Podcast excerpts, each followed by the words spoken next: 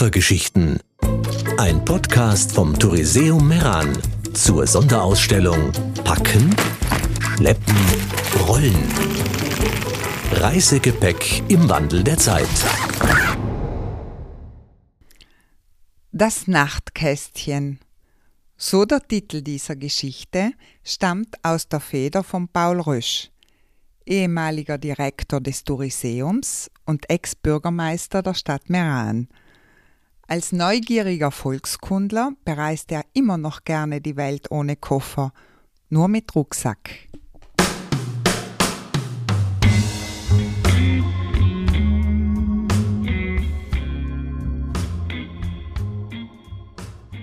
Sie können ruhig Nachtkästchen zu mir sagen, obwohl ich ein normaler Koffer bin. Also ein Transportbehälter für eine Reise oder einen Urlaub. Letzteres war ich wohl auch, aber meist diente ich in meiner Vergangenheit als Nachtkästchen neben dem Bett oder weit öfter am Boden neben einer Matratze. Ich lege Wert darauf, meine Rolle als Nachtkästchen hervorzuheben, denn ich war lange der Tresor der Träume Hoffnungen und Illusionen meines Besitzers, den ich auf Reisen begleitet habe. Als Nachtkästchen diente ich als Ablager einer wenigen Objekte, Lampe, Wecker, Buch. Mein Inneres dagegen diente als Stauraum intimer Objekte. Diese änderten sich immer wieder, wurden ausgetauscht und widerspiegelten die Entwicklung, Gedankengänge, Wünsche und Fehlgriffe meines Besitzers.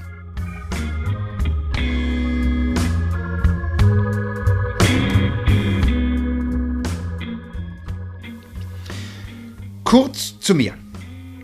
Ich bin ein handlicher Koffer. Bei den Menschen würde man meine Figur als klein und kompakt definieren. Und wenn man mich mit zu viel Inhalt versorgt, könnte ich auch als vollschlank bezeichnet werden. Zudem bin ich aus braunem Lederimitat, ein sogenannter Sky-Koffer. Das Lederimitat war von allem Anfang an ein Kompromiss zwischen dem, was mein Besitzer wollte ja nicht angeberisch sein, und dem, was sich dessen Mutter vorstellte, die den Kauf finanziert hat.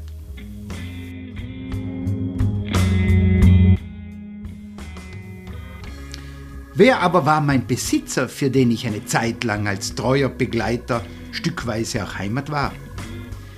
Er kommt aus einer kleinen Stadt, stand damals mitten in seiner Sturm- und Drangzeit und verspürte einen großen Drang, seinem Heimatort den Rücken zu kehren.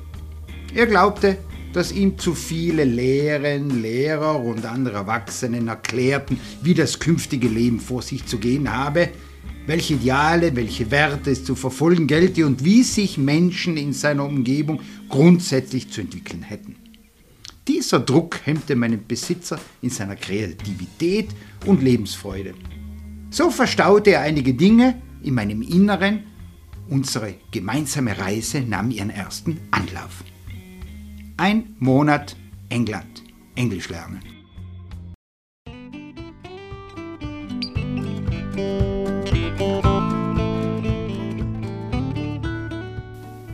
Das war ein Grund, der in den 1970ern gesellschaftlich akzeptabel war. Schließlich passte das reine unproduktive Herumreisen damals nicht in die herrschende Kleinstadtphilosophie. Das ganze Universum meines Besitzers aber offensichtlich in mein Inneres. Sprachbücher mit Übungen, ein Wörterbuch, Wäsche für einen Monat, Laufschuhe und Schwimmhose, Fotoausrüstung und Bücher von Hermann Hesse, darunter auch Siddhartha, in dem man lesen kann, dass man zwar Wissen erlernen könne, aber niemals Lebensweisheit. Sie wird man nur persönlich, indem man Raum um Raum durchschreitet und keine, wenn er in der Heimat hängt. Glasperlenspiel Hermann Hesse. Das Leben also in die Hand nehmen, das war Programm. Die Haustürschlüssel als Garant für die Rückkehr, dazu noch ein Kuvert mit Fotos von den letzten Skitouren mit herrlichen Abfahrtsspuren, ein weiteres Kuvert mit mehreren Fotos und einigen Briefen eines attraktiven Mädchens, was darauf schließen lässt, dass sie für meinen Besitzer wohl etwas mehr bedeutete. Dafür spricht auch eine antike kleine Jesusfigur aus Bronze die er ebenfalls im Kuvert aufbewahrt und vom Mädchen als Beschützer bekommen hat. Was passiert mit all den Erinnerungen? Wie werden sie verarbeitet, ausgebaut oder gar ausgelöscht? Eines steht fest. Ich war ein emotionaler Tresor oder gar ein kleines Museum der persönlichen Erinnerungen. Aus dem geplanten Monat in England sind zwei Jahre geworden. Und was da an Objekten in meinem Inneren hinzugefügt, was ausgetauscht, entsorgt und behalten wurde, das war für mich als Nachtkästchenkoffer höchst interessant. Plötzlich gab es Arbeitsangebote, aber auch Absagen. Briefe und Postkarten von Mädchen, auch hier Zu- und Absagen. Immer wieder neue Bücher und Broschüren, meist Literatur zu fremdartigen und neuen Themenbereichen, Eintrittskarten als Erinnerungen an Konzerte, Museums- und Ausstellungsbesuche, Kursbescheinigung und zudem Fotos von neuen Bekannten, Arbeitskollegen und Freunden. Als stiller Beobachter fühlte ich mich verantwortlich für den jungen Mann, durchlebte mit ihm all seine neuen Erfahrungen und Entwicklungen und freute mich über den jugendlichen Elan und seine Lebensfreude.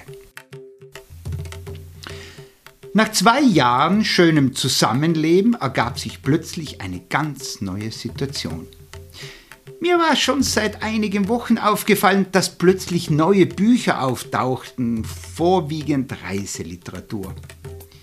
Irgendwie war ich schon darauf vorbereitet, dass Siddhartha Spuren hinterlassen und Indien ein Reiseziel sein würde.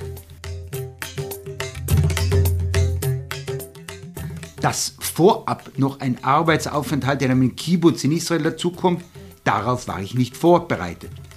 Gut, ich habe mir keine weiteren Gedanken gemacht. Schließlich interessierten mich beide Länder und ich wollte ihn auf beiden Reisen begleiten. Aber weit gefehlt.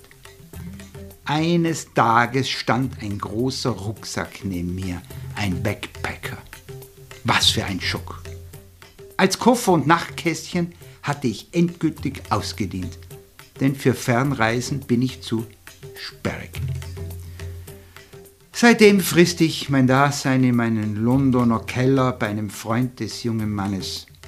Einige Erinnerungsstücke finden sich in meinem Inneren, ein paar Kleidungsstücke, darunter zwei Anzüge und Krawatten. Dinge, die auf einer Weltreise wohl kaum gebraucht werden. Ich warte, denn vielleicht werde ich noch abgeholt, allerdings zweifle ich daran. Deshalb träume ich von der Zeit, als ich noch ein Gepäckstück war und ein Tresor gebündelter Illusionen.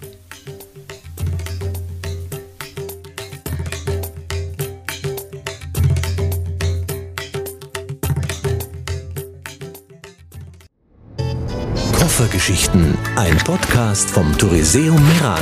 Jede Woche gibt es eine neue Geschichte. www.touriseum.it